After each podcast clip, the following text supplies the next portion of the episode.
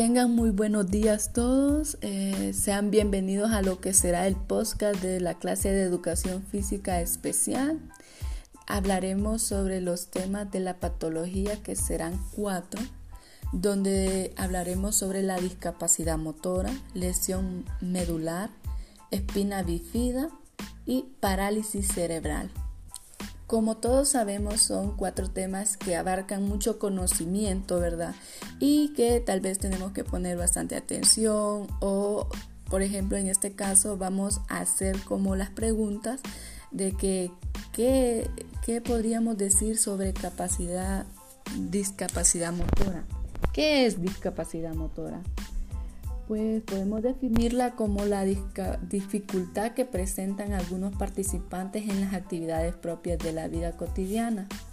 Una dificultad específica para manipular objetos o acceder a diferentes espacios y actividades que se realizan todas las personas y las barreras que presentan en el contexto que se desenvuelve la persona.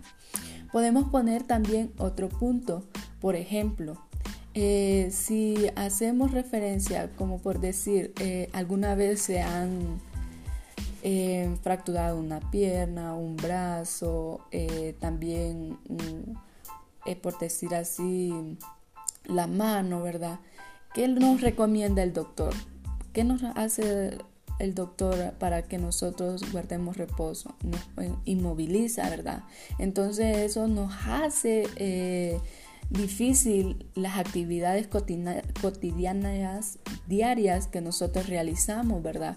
Como por ejemplo abotonarnos una camisa, trasladarnos del cuarto a la cocina o hacer eh, cualquier actividad que necesite movilidad de nuestras extremidades corporales. Por eso eh, es muy importante siempre resaltar lo que es la parte motora y por eso tenemos este tema que es muy importante de la capacidad motora, ¿verdad? Entonces, esto de discapacidad motora hay que tenerle mucha importancia, eh, siempre estar de la mano de las personas que tienen esta discapacidad, facilitarle lo que es eh, la parte eh, de movilidad. al igual las personas que tienen su, su familia les ayuda bastante y por eso es que ellos se abordan a lo que es la parte de la parte familiar, ¿verdad? Eh, otro punto que vamos a hablar, que es el tema de, la lesión medular, sería eh, ¿qué es una lesión medular? Para nosotros sería un proceso que facilita la patología de etiología variable que resulta la alteración temporal o permanente, ¿verdad? De las funciones motoras sensitivas. En otras palabras, es el daño que sufre la médula espinal que conlleva a déficit neurológico con defectos a largo plazo que persisten a lo largo de la vida. ¿Cuál sería de las, ¿Cuáles serían las causas de esta lesión medular?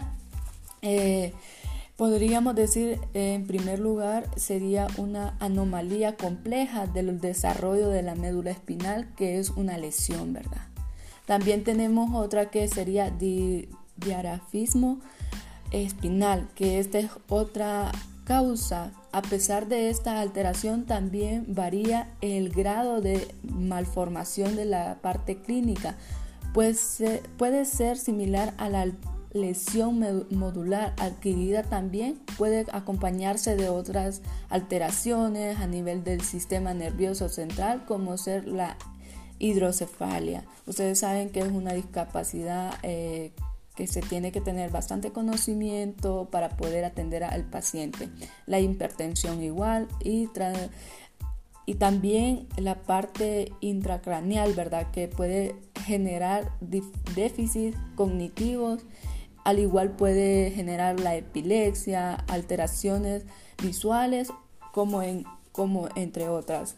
Eh, esta parte de la lesión eh, mm, medular es algo, un tema muy delicado que tenemos que saber tratar, que tenemos que tener más conocimientos ah, para generar lo que es eh, esa parte de, de apoyo hacia las personas que tienen esta lesión, ¿verdad? Al igual tenemos otro tema que embarca lo que es la espina bifida. ¿Qué es la espina bifida? Es una afección de la relativa frecuencia en nuestro medio y podemos definirla en forma práctica.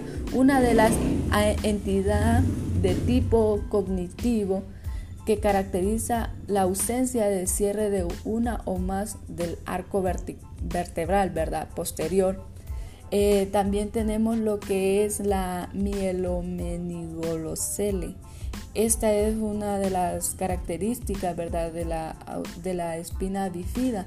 Es un poquito enredado lo que es eh, eh, eh, es una palabra bien complicada, pero también tenemos que entender que es la ausencia del cierre cuatáneo normal en los dos o más niveles, ¿verdad? También es la ausencia del arco posterior, que era lo que decíamos de lo que era que hablaba que era una afección en la parte anterior. También es la ausencia de maduración posterior de determinar en la base del afecto entre otros. Esto por, por eso es muy importante, eh, como les digo, investigar, indagar, escudriñar, porque son temas que se tienen que tener bastante manejo, conocimiento para poder eh, enfrentar y ayudar a las personas que tienen esta patología de la espina bifida. En, palabras generales podemos decir que son tumores que les aparecen a los pacientes. Eh, en otras palabras vamos a hablar lo que es el tema de la parálisis cerebral. ¿Qué podemos decir que es parálisis cerebral? Son un conjunto de trastornos neurológicos que caracterizan crónico y de la vida en una lesión o defectos en el desarrollo del cerebro inmaduro. Entonces vemos cómo todos estos trastornos afectan eh, la parte cerebral, entonces hay que tener más conocimientos. Eh, por ejemplo, en la parte eh, de, la parálisis, cerebral podemos decir también que es una lesión que se debe de producir en los primeros años de la vida, aunque algunos especialistas entienden este periodo hasta los 5 años. O sea, hay otros especialistas que dicen que, que comienza desde los 3 hasta los 5, o sea, extendiendo el tiempo, ¿verdad? También podemos hablar eh, cuáles son los mm, cuáles son sus síntomas.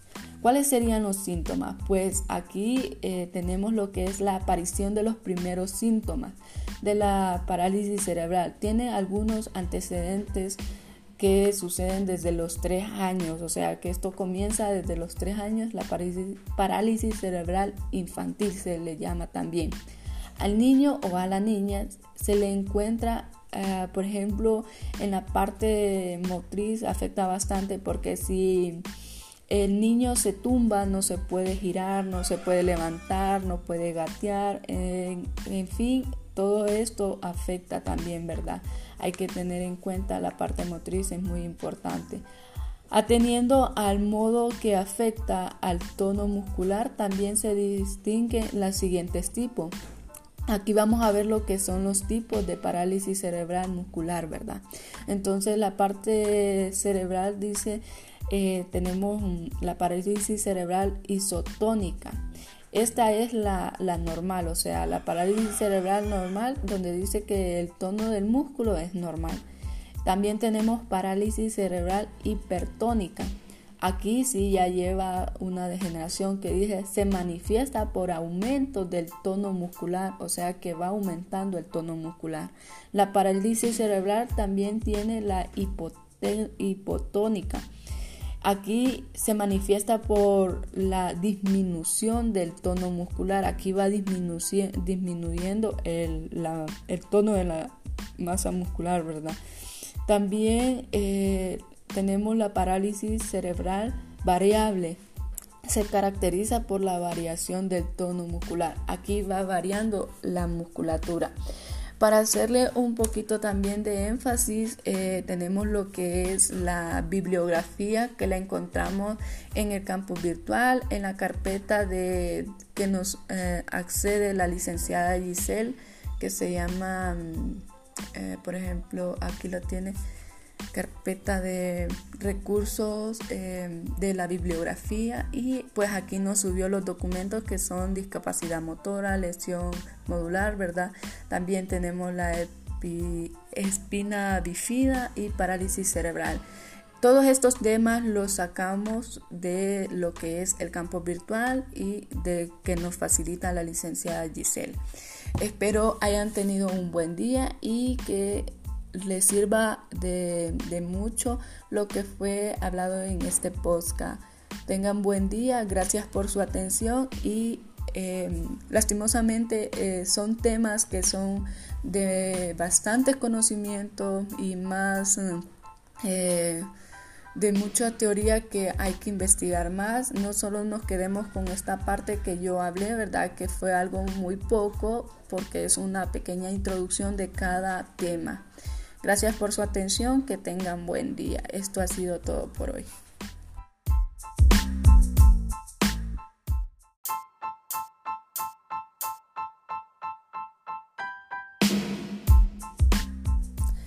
Tengan muy buenos días todos. Eh, sean bienvenidos a lo que será el podcast de la clase de educación física especial. Hablaremos sobre los temas de la patología que serán cuatro donde hablaremos sobre la discapacidad motora, lesión medular, espina bifida y parálisis cerebral. Como todos sabemos, son cuatro temas que abarcan mucho conocimiento, ¿verdad? Y que tal vez tenemos que poner bastante atención o, por ejemplo, en este caso vamos a hacer como las preguntas de que qué, qué podríamos decir sobre capacidad, discapacidad motora. ¿Qué es discapacidad motora? Pues podemos definirla como la dificultad que presentan algunos participantes en las actividades propias de la vida cotidiana. Una dificultad específica para manipular objetos o acceder a diferentes espacios y actividades que se realizan todas las personas y las barreras que presentan en el contexto que se desenvuelve la persona. Podemos poner también otro punto, por ejemplo, eh, si hacemos referencia, como por decir, eh, alguna vez se han eh, fracturado una pierna, un brazo, también, por decir así, la mano, ¿verdad? ¿Qué nos recomienda el doctor? ¿Qué nos hace el doctor para que nosotros guardemos reposo? Nos inmoviliza, ¿verdad? Entonces eso nos hace difícil las actividades cotidianas diarias que nosotros realizamos, ¿verdad? Como por ejemplo abotonarnos una camisa, trasladarnos del cuarto a la cocina o hacer eh, cualquier actividad que necesite movilidad de nuestras extremidades corporales. Por eso eh, es muy importante siempre resaltar lo que es la parte motora y por eso tenemos este tema que es muy importante de la capacidad motora, ¿verdad? Entonces, esto de discapacidad motora hay que tenerle mucha importancia, eh, siempre estar de la mano de las personas que tienen esta discapacidad, facilitarle lo que es eh, la parte eh, de movilidad, al igual las personas que tienen su, su familia les ayuda bastante y por eso es que ellos se abordan a lo que es la parte de la parte familiar, ¿verdad? Eh, otro punto que vamos a hablar, que es el tema de, la lesión medular, sería eh, ¿qué es una lesión medular? Para nosotros sería un proceso que facilita la patología de etiología variable que resulta la alteración temporal o permanente, ¿verdad? De las funciones motoras sensitivas. En otras palabras, es el daño que sufre la médula espinal que conlleva a déficit neurológico con defectos a largo plazo que persisten a lo largo de la vida. ¿Cuál sería de las ¿cuáles serían las causas de esta lesión medular? Eh, podríamos decir, en primer lugar, sería una anomalía compleja del desarrollo de la médula espinal, que es una lesión, ¿verdad? También tenemos otra que sería diarafismo espinal, que esta es otra causa. A pesar de esta alteración también varía el grado de malformación de la parte clínica, pues puede ser similar a la lesión modular adquirida también puede acompañarse de otras alteraciones a nivel del sistema nervioso central como ser la hidrocefalia. Ustedes saben que es una discapacidad eh, que se tiene que tener bastante conocimiento para poder atender al paciente. La hipertensión igual y, y también la parte intracraneal, ¿verdad? Que puede generar déficits cognitivos, al igual puede generar la epilepsia, alteraciones visuales, como, en, como entre otras. Eh, esta parte de la lesión eh, mm, medular es algo, un tema muy delicado que tenemos que saber tratar, que tenemos que tener más conocimientos eh, para generar lo que es eh, esa parte de, de, apoyo hacia las personas que tienen esta lesión, ¿verdad? Al igual tenemos otro tema que embarca lo que es la espina bifida. ¿Qué es la espina bifida? Es una afección de la relativa frecuencia en nuestro medio y podemos definirla en forma práctica. Una de las entidades de tipo cognitivo que caracteriza la ausencia de cierre de una o más del arco vertebral, ¿verdad? Posterior. Eh, también tenemos lo que es la mielomeningolocele. Esta es una de las características, ¿verdad? De la, de la espina bifida es un poquito enredado lo que es eh, eh, eh, es una palabra bien complicada, pero también tenemos que entender que es la ausencia del cierre cuatáneo normal en los dos ah, o más niveles, ¿verdad? También es la ausencia del arco posterior, que era lo que decíamos de lo que era que hablaba que era una afección en la parte anterior. También es la ausencia de maduración posterior de determinar en la base del afecto, entre otros. Esto por, por eso es muy importante, eh, como les digo, investigar, indagar, escudriñar, porque son temas que se tienen que tener bastante manejo, conocimiento para poder eh, enfrentar y ayudar a las personas que tienen esta patología de la espina bifida. En, palabras generales podemos decir que son tumores que les aparecen a los pacientes. Eh, en otras palabras vamos a hablar lo que es el tema de la parálisis cerebral. ¿Qué podemos decir que es parálisis cerebral?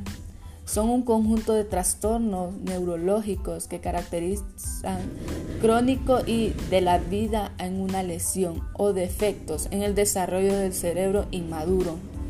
Entonces vemos cómo todos estos trastornos afectan eh, la parte cerebral entonces hay que tener más conocimientos. Eh, por ejemplo, en la parte de, la parálisis, de la parálisis cerebral podemos decir también que es una lesión que se debe de producir en los primeros años de la vida, aunque algunos especialistas entienden este periodo hasta los 5 años. O sea, hay otros especialistas que dicen que, que comienza desde los 3 hasta los 5, o sea, extendiendo el tiempo, ¿verdad? También podemos hablar eh, cuáles son los mm, cuáles son sus síntomas. ¿Cuáles serían los síntomas? Pues aquí eh, tenemos lo que es la aparición de los primeros síntomas de la parálisis cerebral. Tiene algunos antecedentes que suceden desde los 3 años, o sea que esto comienza desde los 3 años, la parálisis cerebral infantil se le llama también. Al niño o a la niña se le encuentra, eh, por ejemplo, en la parte motriz afecta bastante porque si el niño se tumba, no se puede girar, no se puede levantar, no puede gatear, en, fin, todo esto afecta también, ¿verdad? Hay que tener en cuenta la parte motriz, es muy importante. Ateniendo al modo que afecta al tono muscular, también se distinguen los siguientes tipos. Aquí vamos a ver lo que son los tipos de parálisis cerebral muscular, ¿verdad? Entonces la parte cerebral dice, eh, tenemos la parálisis cerebral isotónica. Esta es la, la, normal, o sea, la parálisis cerebral normal, donde dice que el tono del músculo es normal. También tenemos parálisis cerebral hipertónica. Aquí sí ya lleva una degeneración que dice se manifiesta por aumento del tono muscular, o sea que va aumentando el tono muscular. La parálisis cerebral también tiene la hipotónica. Aquí se manifiesta por la disminución del tono muscular. Aquí va disminuyendo el, tono de la masa muscular, ¿verdad? También eh, tenemos la parálisis cerebral variable. Se caracteriza por la variación del tono muscular. Aquí va variando la musculatura. Para hacerle un poquito también de énfasis, eh, tenemos lo que es la bibliografía que la encontramos en el campus virtual, en la carpeta de que nos eh, accede la licenciada Giselle, que se llama, mm, eh, por ejemplo, aquí lo tiene carpeta de recursos eh, de la bibliografía y pues aquí nos subió los documentos que son discapacidad motora, lesión modular, ¿verdad? También tenemos la espina bifida y parálisis cerebral. Todos estos temas los sacamos de lo que es el campo virtual y de que nos facilita la licenciada Giselle. Espero hayan tenido un buen día y que les sirva de, mucho lo que fue hablado en este podcast. Tengan buen día, gracias por su atención y eh, lastimosamente eh, son temas que son de bastante conocimiento y más eh, de mucha teoría que hay que investigar más. No solo nos quedemos con esta parte que yo hablé, ¿verdad? Que fue algo muy poco porque es una pequeña introducción de cada tema. Gracias por su atención, que tengan buen día. Esto ha sido todo por hoy.